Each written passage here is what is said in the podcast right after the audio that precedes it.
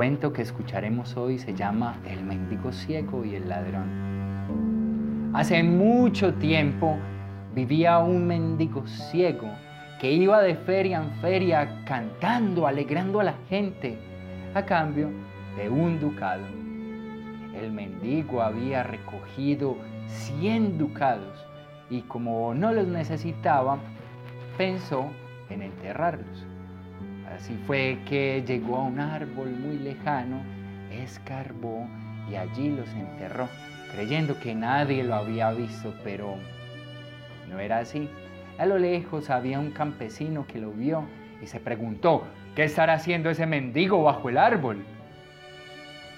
En cuanto el mendigo se alejó, el campesino salió corriendo y escarbó y escarbó. Y sí, se encontró con los 100 ducados.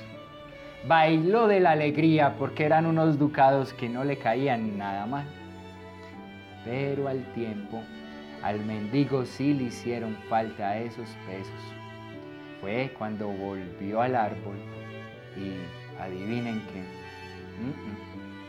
No los encontró. Supo que lo habían robado. Pobre de mí, ¿qué puedo hacer ahora? ¿Quién puede haberme jugado esta mala hora? Quedó pensando. Pensó y pensó y luego se dijo, no sé quién ha sido, pero el viernes es día de mercado. Iré y cantaré una canción. Cantando esa canción encontraré al verdadero ladrón. Fue así que el viernes por la mañana muy temprano el mendigo se hizo en el mejor puesto del mercado donde todos podían escucharlo y cantó así. Cien ducados escondí y otros cien mañana esconderé. Cien ducados escondí y otros cien mañana esconderé. El mendigo ciego dio en el clavo. Entre los que fueron al mercado también estaba el campesino. Todos rieron con aquella canción, menos el campesino que se puso muy nervioso. ¿Y ahora, y ahora qué hago? dijo el campesino. Cuando vaya mañana al mendigo y no encuentre sus ducados, no pondrá otros cien y yo me quedaré sin esos. Fue así que el campesino regresó corriendo al árbol y enterró los cien ducados.